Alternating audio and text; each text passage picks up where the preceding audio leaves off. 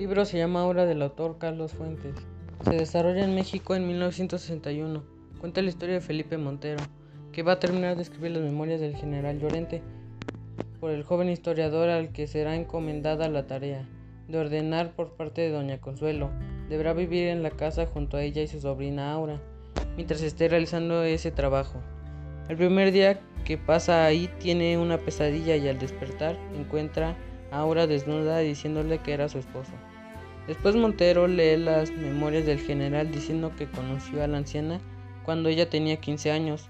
Montero menciona que la anciana debe tener 109 años. En la lectura del general se entera que no pudieron tener hijos y que eso había trastornado a la mujer. Buscó remedios, pócimas y creyó encontrar la pócima de la juventud y enloqueció.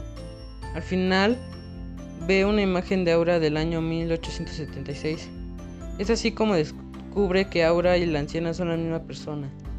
Llorente termina su memoria diciendo, Consuelo, el demonio que fue antes un ángel.